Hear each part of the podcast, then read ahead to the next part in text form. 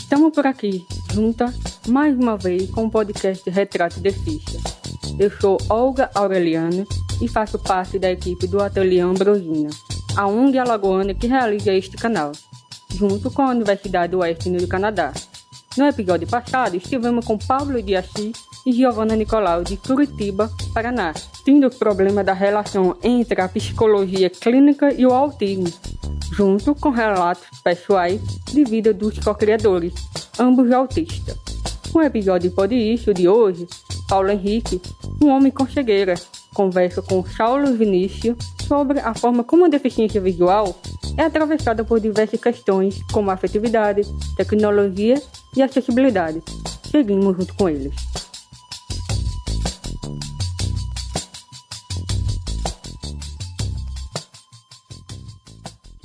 Artigo 2 Considera-se pessoa com deficiência aquela que tem impedimento de longo prazo de natureza física, mental, intelectual ou sensorial, o qual, em interação com uma ou mais barreiras, pode obstruir sua participação plena e efetiva na sociedade, em igualdade de condições com as demais pessoas. Trecho da Lei Brasileira de Inclusão. Oi, gente.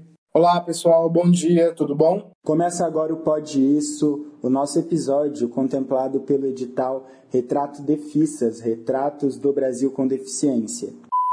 Bom, é... eu me chamo Paulo Henrique, eu sou de Presidente Prudente, eu sou um homem de pele clara, cabelos castanhos compridos, amarrados em um coque baixo, meu olho direito é menor que o esquerdo, nariz um pouco batatinha, boca grande, uso barba eu uso uma camiseta verde e um short xadrez de marrom e bege e um tênis. E estou sentado aqui na mesa, junto ao Saulo, em um dos cômodos da casa dele. E aí, Saulo, fala um pouquinho de você.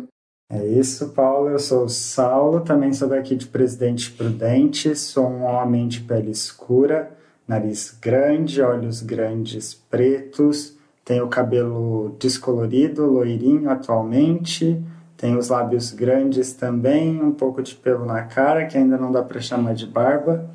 E eu acho que é isso.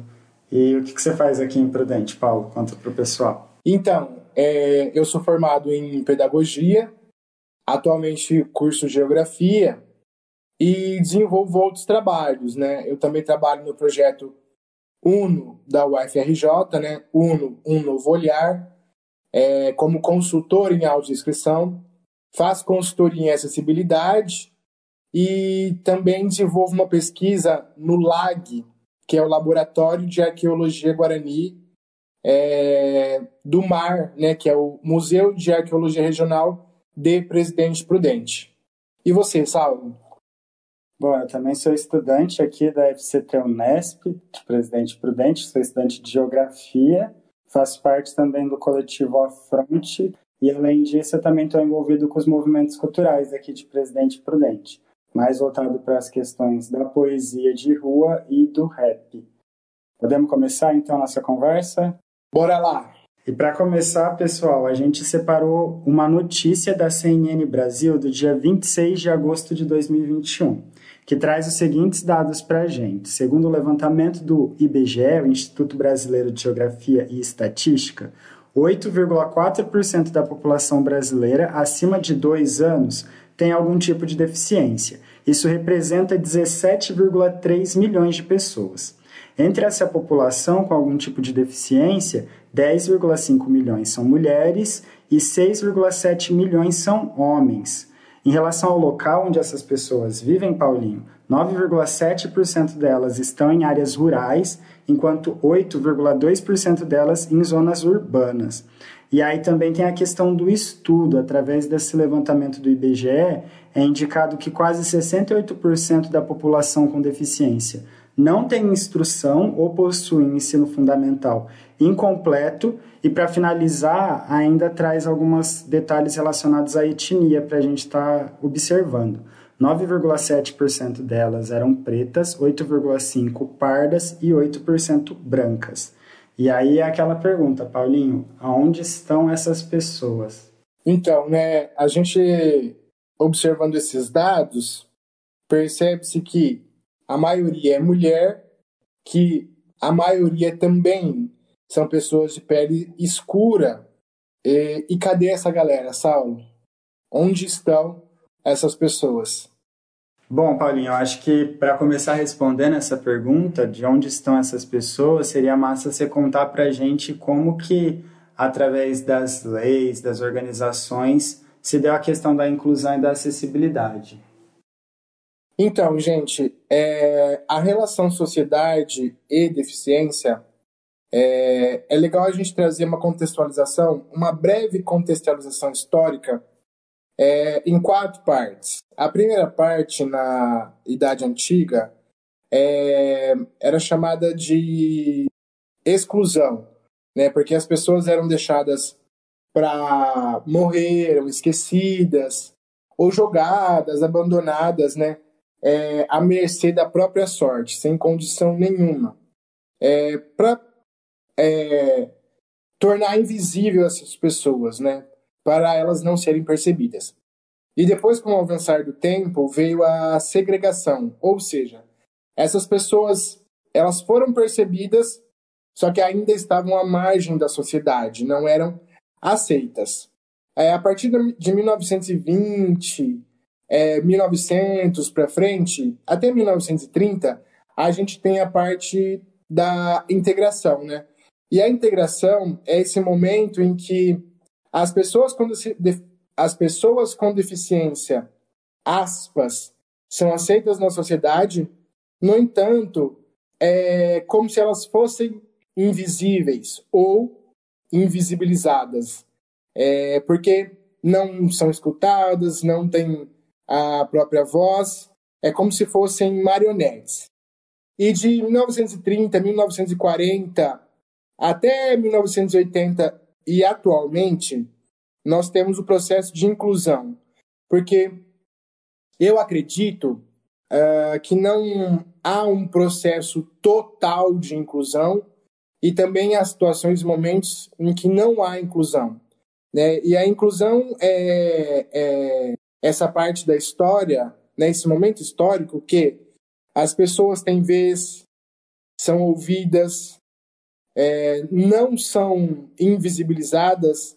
E a partir disso, em 2007, é, teve a Convenção Internacional sobre o Direito das Pessoas com Deficiência em Nova York. E aí, nessa convenção, é, considerou-se um deslocamento. Qual deslocamento? É, da deficiência que era colocada, inserida no sujeito deslocou-se, desloca-se para o ambiente. É, por isso, pessoa com deficiência e não deficiente. Porque esse deficiente é como se a totalidade do sujeito é, só fosse deficiência, né? Como se a única coisa que pudesse ser percebida naquela indivíduo é, fosse o que lhe falta. E nós oferecemos tantas outras é, potencialidades. Paulinho, você pode dar um exemplo do que seria esse deslocamento? Ah, um exemplo muito bacana é se a gente pensar numa pessoa em cadeira de rodas. Porque se ela chega é, em uma escola, em um anfiteatro, e não há rampa, né? Onde está a deficiência? Porque a pessoa está ali, ela está presente, ela está pensando, está se comunicando, está socializando, e o ambiente não está adequado. O ambiente não proporciona condições para que, de uma forma plena, essa pessoa possa usufruir daquele espaço. Eu acredito que esse seja um exemplo é, muito contrastante, né? muito sólido, ou melhor, palpável, que a gente percebe diariamente. A partir da convenção em 2007, é, nós chegamos em 2009, o ano no qual o Congresso Nacional do Brasil é, passa a ter a Convenção Internacional sobre o Direito das Pessoas com Deficiência é, como emenda constitucional, né? Então tem força de lei, é como se fosse é parte da nossa Constituição e como tal precisa ser respeitada. Em 2015 isso é consolidado e estruturado no Estatuto da Pessoa com Deficiência, ou ainda a LBI, Lei Brasileira de Inclusão. E a lei traz é, algumas considerações sobre é, o que é uma pessoa com deficiência e quais barreiras impedem é, o pleno acesso dessas pessoas em pé de igualdade com as demais. E é sobre isso que a gente vai falar um pouco agora.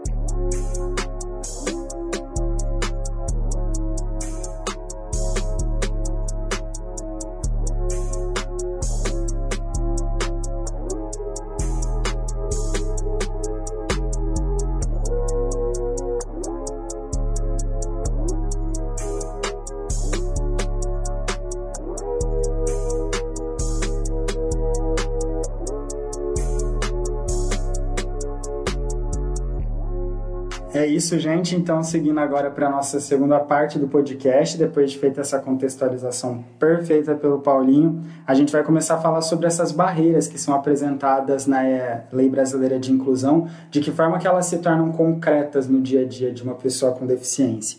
E a primeira barreira que a gente vai trocar uma ideia hoje é a barreira física. E aí, como eu e o Paulinho compartilhamos o mesmo espaço, que é o espaço da universidade, eu queria que a gente começasse por lá, pode ser, amigo? É, de que forma as barreiras se tornam concretas para você de forma física quando você acessa o espaço da universidade?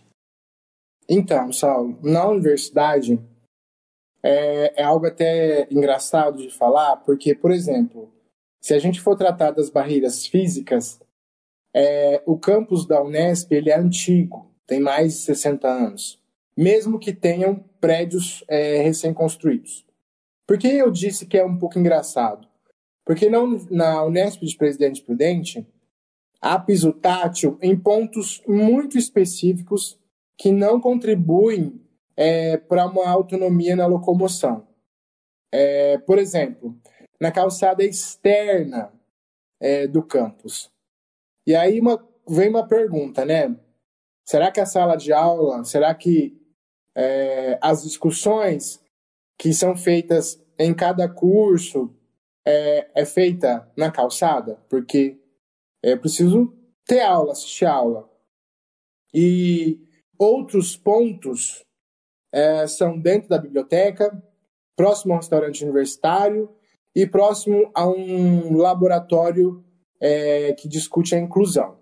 É só que esses, pon esses pontos específicos de piso tátil não conectam, por exemplo, o bloco de pedagogia a outros lugares. Por exemplo, se eu quiser ir do bloco da pedago até o bloco da geografia, ou da geografia para a biblioteca e retornar da biblioteca para a pedagogia, eu vou precisar do auxílio de, de alguém.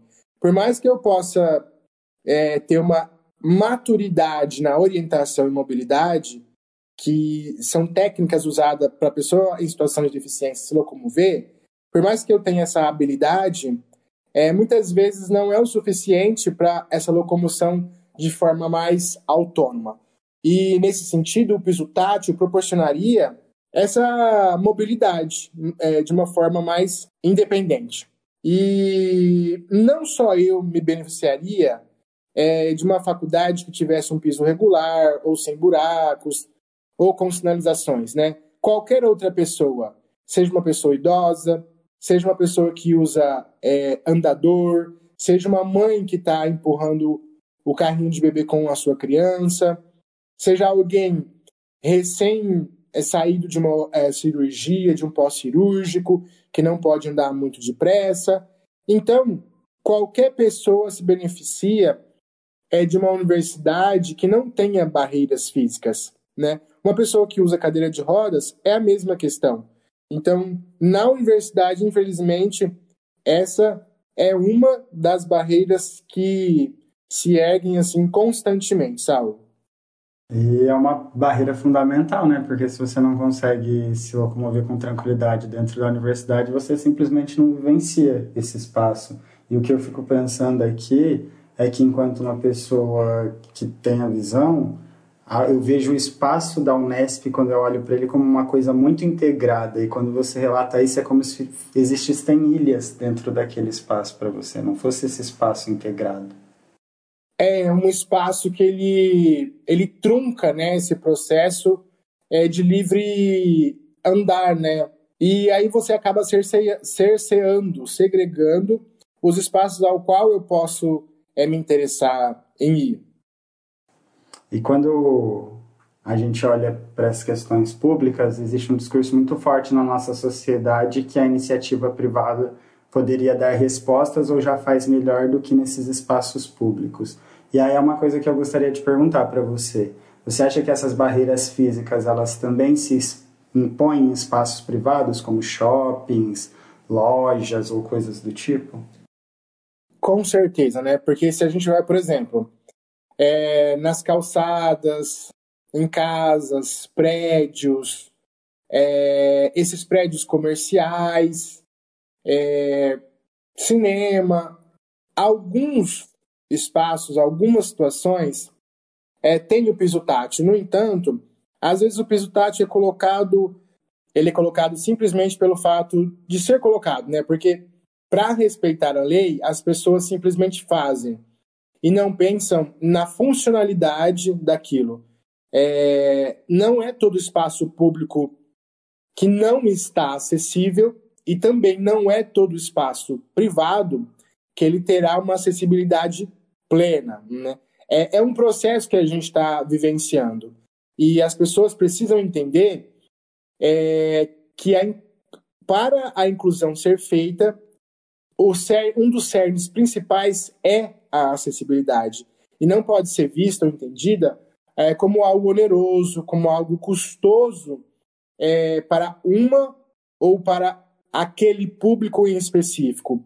É para toda e qualquer pessoa poder usufruir de uma forma plena. Além do espaço da Unesp, existem outros espaços públicos também, inclusive espaços para confraternização ou para cultura e coisas do tipo assim. E aqui em Prudente a gente tem um local que me veio à cabeça agora muito conhecido, né, quase um cartão postal, que é o Parque do Povo, que seria o espaço público que representa Prudente, assim. Você sente que ali naquele espaço, como um cartão postal, a acessibilidade está colocada?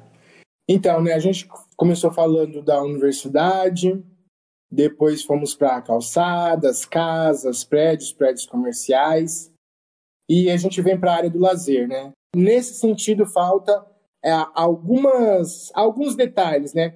Detalhes que fazem total diferença. Então, assim, o Parque do Povo, ele precisa é, ser, aspas, adequado ainda em, muitos, em muitas características. Ainda não é totalmente o Parque do Povo. É, e acho que é bom quando você traz essa ideia de ser a cidade como um todo, porque para a gente que está estudando a geografia, a gente olha esses espaços, até uma ideia trazida pelo grande geógrafo Milton Santos, como se fossem fixos, né, estruturas fixas na cidade, existe o fluxo, que é a maneira como a gente trafega, se relaciona, transita e perpassa por esses espaços. E é como se a gente tivesse uma cidade do qual os fluxos, os fixos, desculpa, inviabiliza totalmente os fluxos das pessoas com deficiência. É isso? Podemos partir para a próxima barreira? Bora para a próxima barreira, Sal. E aí a gente chega na questão da barreira da atitude e comunicação. E como a gente já estava falando de prédios públicos, prédios privados, eu já vou direto no primeiro ponto. De que maneira nos serviços, no atendimento, você sente que essa barreira ela se ergue para você? Bom, é... Prudente é uma cidade universitária e o forte de Presidente Prudente é, é o serviço, né, a oferta de serviços. E por exemplo, uma, uh, duas situações que eu acho assim são é, chatas de serem vivenciadas. É, por exemplo, eu chegar em qualquer loja e se eu estou acompanhado, a conversa nunca é comigo. A conversa é com quem está do meu lado, como se eu não ouvisse, ou como se eu não falasse, como se eu fosse um objeto, não dois de paus, que não não tivesse vida, né? Eu estou aqui, eu falo, eu escuto, é, enfim.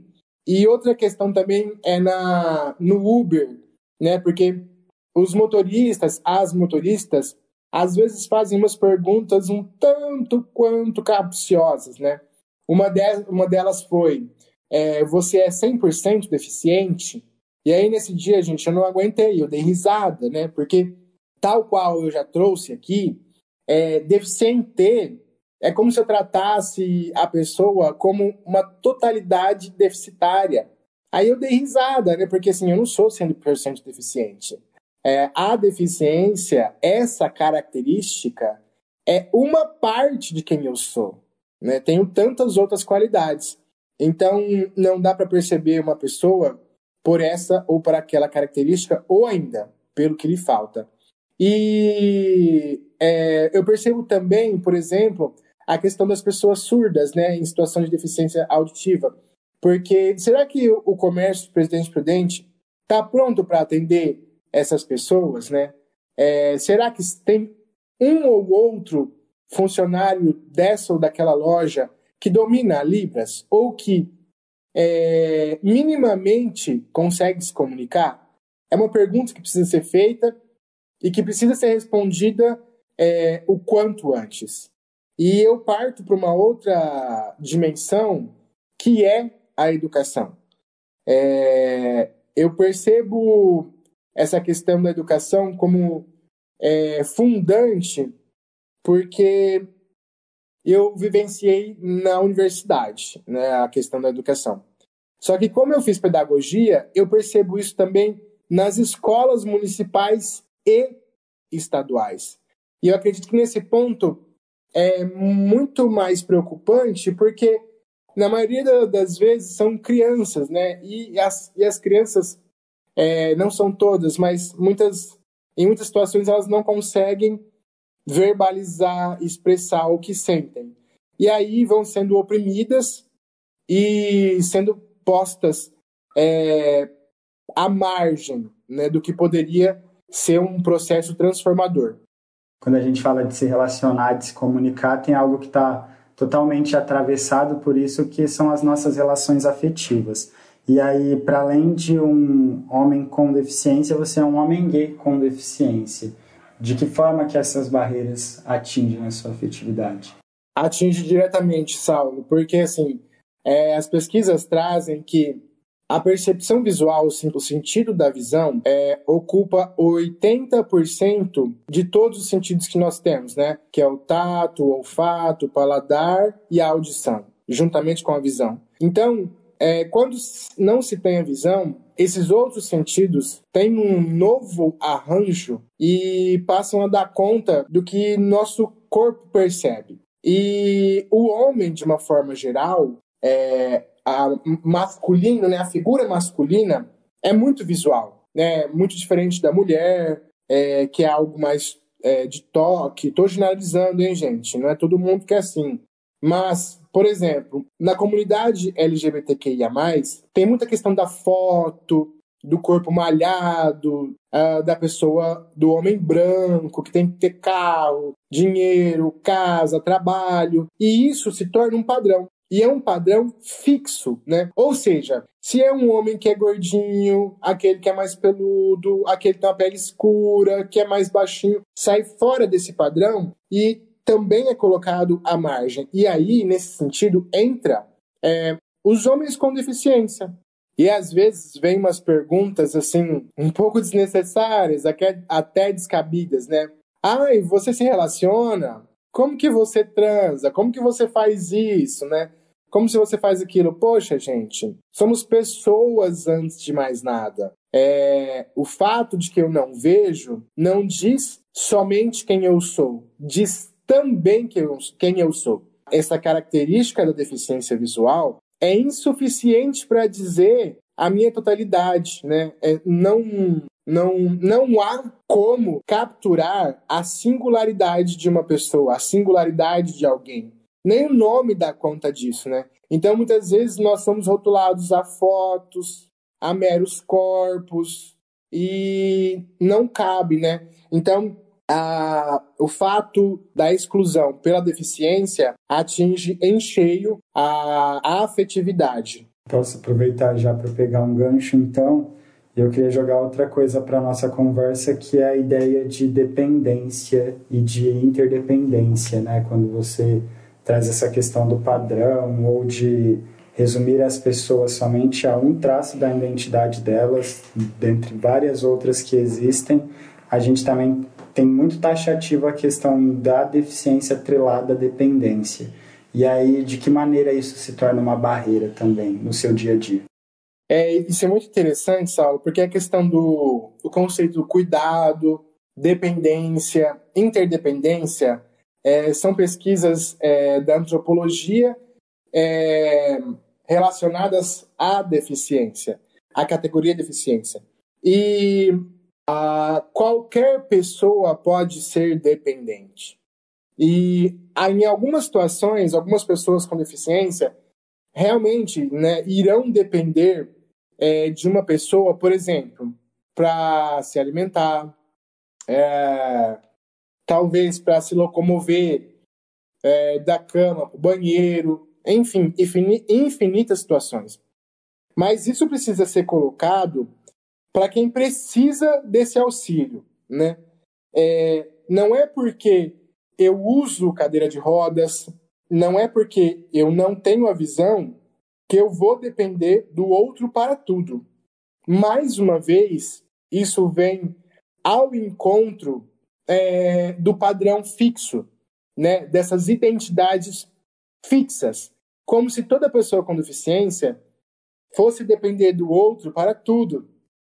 E perceba, a, a roupa que nós estamos usando foram feitas por outras pessoas. A comida que nós é, compramos, ingerimos, é, foi produzida por outras pessoas. A cadeira que a gente está sentada foi produzida por outras pessoas. Então, é, isso é uma relação de dependência. A dependência não pode ser entendida como algo negativo, né? Mas como é, essa atitude, esse comportamento é, de troca. Então, é como algo positivo. Uma pessoa depende da outra. E é, nesse desdobramento, percebe-se a interdependência né, de uma pessoa para com a outra. E o cuidado é, vem nessa questão de, de, de, de cuidar mesmo daquilo que pode te proporcionar algo. O cuidado é fundante em toda e qualquer relação. Então, não é porque falta a visão, porque falta a audição, que é necessário um cuidado exacerbado, um cuidado excessivo e muito menos a indução de uma dependência em tudo. Paulinho, a gente sintetizou a barreira física na ideia da cidade como essa representação máxima dessa barreira, né? Eu acho que então não seria errado a gente sintetizar as próprias relações sociais como uma máxima dessa barreira quando a gente está falando de atitude e comunicação? Muito bom, Saulo. É isso mesmo, né? Porque é, as relações sociais elas são imbuídas disso, né? De comunicação e de atitude. Portanto, essa é uma, uma síntese muito boa que você traz é, para gente refletir. E a gente chega então na terceira barreira e a última dessas nossa conversa, desse blocão que a gente está fazendo aqui, muito importante, que é o acesso à tecnologia. Agora com a pandemia, mas até mesmo antes dela, a gente já falava sobre estar tá caminhando para a cidade do futuro, para o mundo do futuro, para o mundo da tecnologia, para o mundo do 5G. E aí, de que forma essa barreira, a barreira da tecnologia, se impõe para você no seu dia a dia? É, eu ouço muitas pessoas dizerem que a tecnologia ela foi pensada, ela é pensada para nos auxiliar e não para nos tornarmos subservientes com a pandemia e durante a pandemia. Esse aumento, essa intensificação é, do mundo digital foi gritante, é gritante. E aí a gente pode trazer duas dimensões que são as relações no trabalho e a educação, né, por conta de, do, do ensino remoto. No que diz respeito ao trabalho, se a gente, por exemplo, na minha situação, que não tem a visão, uh, já vem algo ruim, né? Porque se eu tenho que instalar um software, um programa no computador, a empresa talvez vai entender que isso é, vai trazer mais custo para a empresa, ou a instalação de piso tátil, ou ainda a mudança de algumas atitudes né, é, que são necessárias, isso pode ser percebido é, como algo ruim, né, porque tira um pouco a pessoa do comodismo. E essas tecnologias é, de trabalho precisam ser pensadas para todos os públicos, porque nós temos muito mais potencialidades. Nós, pessoas com deficiência, podemos oferecer tanto quanto é, o que nos identifica, né? Que é a falta disso ou a falta daquilo. Então, se a gente vem para a tecnologia, uh, vou um pouco para outra esfera que é da educação, porque as aulas remotas, muitas vezes a professora não domina a audiodescrição, às vezes não sabe se comunicar em libras, e aí isso dificulta o processo de ensino e educação. E aí, mais uma vez, se configura a exclusão.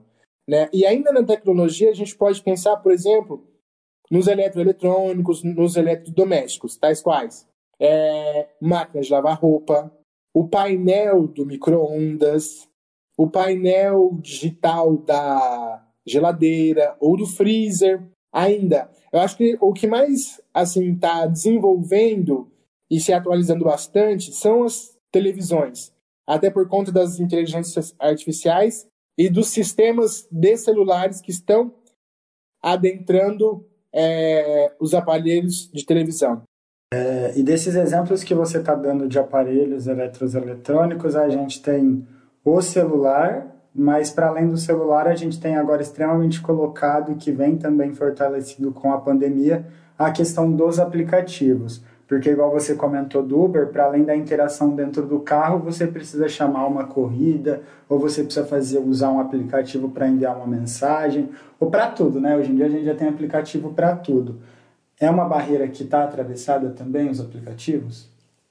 Muito boa sua deixa, Salvo. É, os aplicativos, é, eu acesso, né, as, as pessoas em situação de deficiência visual, de uma forma geral, acessam através dos leitores de tela. E se o aplicativo não é acessível, o leitor de tela não consegue ler o que está sendo expressado. E aí, por exemplo, é, tem um aplicativo de carro que, é, na hora de confirmar a corrida, o botão de confirmar não está nomeado, não está intitulado. E aí, ele só. O leitor de tela passa em cima do botão e diz: botão. E aí, eu não sei que botão que é aquele. Eu só, desco, eu só descobri depois que eu pedi para um amigo que tenha visão é, dizer o que estava escrito naquele botão. Aí as pessoas podem pensar, poxa, mas aí você não poderia pedir ajuda? Mas, gente, imagina a gente ter que pedir ajuda o tempo todo e aí a gente fica à mercê do outro. Volta no rolê da dependência. Exato, e aí isso sim é uma dependência negativa. Isso sim é uma dependência que não traz autonomia. É, então, os aplicativos eles precisam ser intuitivos, precisam ter acessibilidade, precisam é, estar acessíveis para pessoas que é, não ouvem ou se comunicam por libras, é, de, audiodescrição de imagens, e tudo isso já existe no mercado. Né? É só basta as empresas procurarem é, esses serviços e implementarem esses recursos é, para que haja um pleno acesso de qualquer pessoa aos aplicativos que contribuem tanto né, para a gente se deslocar no dia a dia da cidade. É isso, Paulinho. Eu acho que quando a gente fala sobre mundo, o mundo do futuro, né, através da tecnologia, não é possível se construir um mundo do futuro carregando tantos problemas do passado. Então, acho que é muito importante a gente se atentar a essas coisas, principalmente quando a gente tem a oportunidade de trabalhar nelas, né, como esse momento de transformação que a gente vem vivenciando, não só aqui no Brasil, mas no mundo todo. E aí eu acho que quando a gente comenta sobre todas essas barreiras e vê como elas estão impostas basicamente no seu dia a dia, no seu cotidiano, na sua vida, nas suas relações, nos ambientes que você frequenta, isso responde um pouco da pergunta onde estão essas pessoas ou por que elas não estão, né? E aí eu acho que a gente poderia agora começar a comentar um pouco disso, assim, de como é preciso fazer essa desmistificação de que se resume a tudo isso ou de que é só isso. Você pode comentar um pouco para gente? Claro, Saulo. É... A máxima da Lei Brasileira de Inclusão diz: nada sobre nós sem nós. É... Essa máxima ela é criada em 81 é, por um movimento de pessoas negras com deficiência é, quando Nelson Mandela sai da prisão. E essa frase diz muito, né? Porque ah, nada sobre as pessoas com deficiência pode, nada pode ser feito sem a nossa fala, é, sem a nossa voz. Porque nós não somos identidades fixas. Podemos ter algumas características parecidas, é, por exemplo, nas pessoas que se identificam com a cegueira ou baixa visão, mas a gente tem muito mais a oferecer, né? Então, é, para que a inclusão ela seja efetivada, é, é preciso que haja acessibilidade. É, a acessibilidade é uma, um, um dos cernes para que haja inclusão. E, nesse sentido, é necessário não invisibilizar as pessoas em situação de deficiência, mas sim é, proporcionar vez, voz e a escuta, né? tal qual é, esse edital que a gente está trabalhando agora, né? que é o Retrato dos Defisas. Será que se é, não tivesse sido oferecida essa oportunidade, em outros momentos, em outro momento nós conseguiríamos é, sermos reconhecidos, expressarmos o que a gente sente e daí o protagonismo da pessoa com deficiência, né? Daí respeitar o lugar de fala dessas pessoas. E eu acredito que muito interessante a gente pensar também na hospitalidade, de sermos hospitaleiros, né? Tal qual a Maria Teresa Egler Mantoan traz quando ela discute filosofia da diferença de Deleuze, essa é de sermos hospitaleiros, de recebermos o outro do jeito que ele é e não tentar controlar ou rotular, classificar, enquadrar o que nós pensamos sobre o outro, né? Porque a gente percebe o que o outro expressa, mas daí nem sempre isso é o que o outro quer dizer. Então, é, essa escuta atenta, é, esse não querer controlar, é, para que de verdade a gente possa ter uma sociedade democrática, né? uma sociedade inclusiva.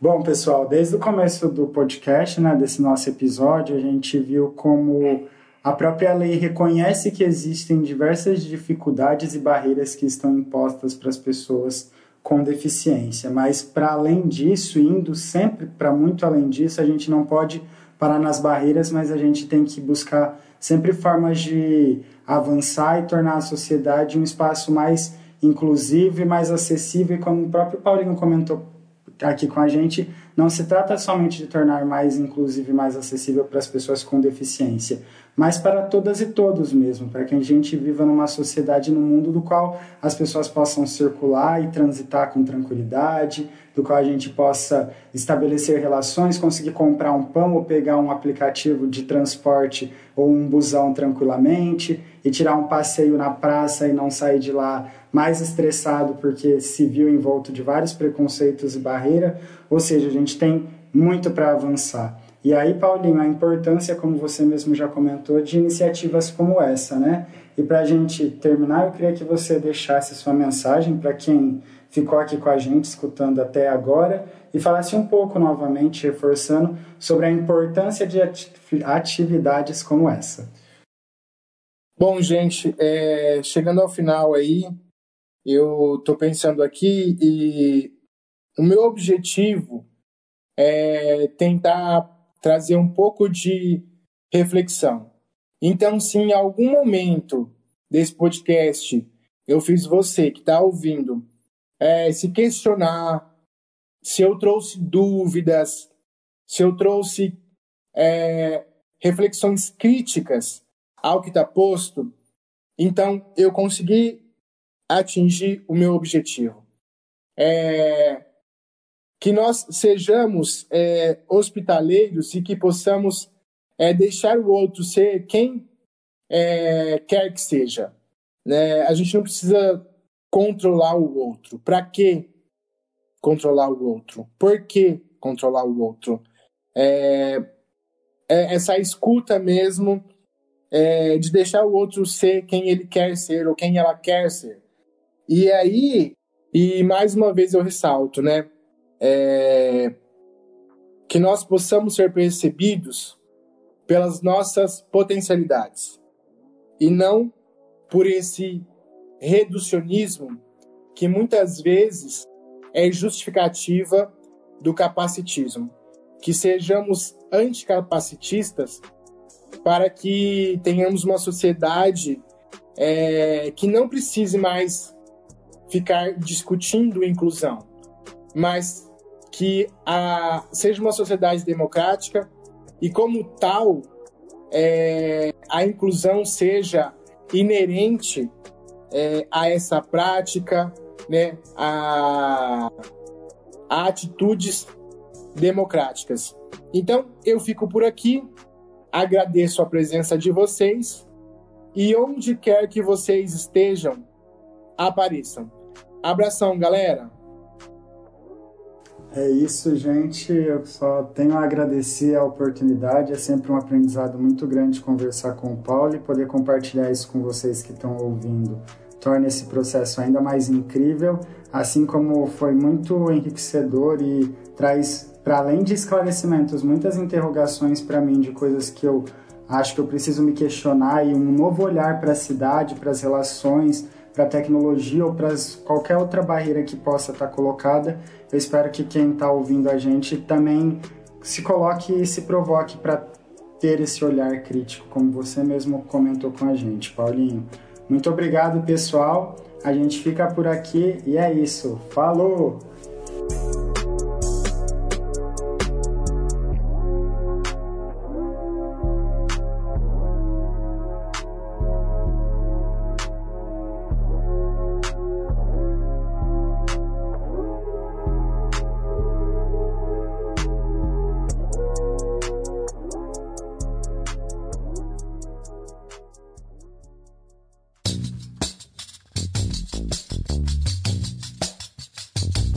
É isso, gente.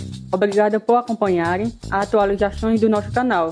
O roteiro, gravação e edição é de Paulo Henrique e Saulo Vinícius, co-criadores deste episódio.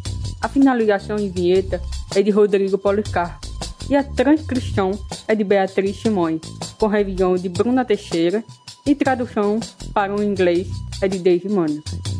Este canal só é possível devido aos esforços de uma grande equipe que junto comigo faz o projeto Retrato do Brasil com Deficiência acontecer. Vanessa Malta, Bruna Teixeira, Nadia Menet e Pamela Bloch. A gente espera você no próximo episódio.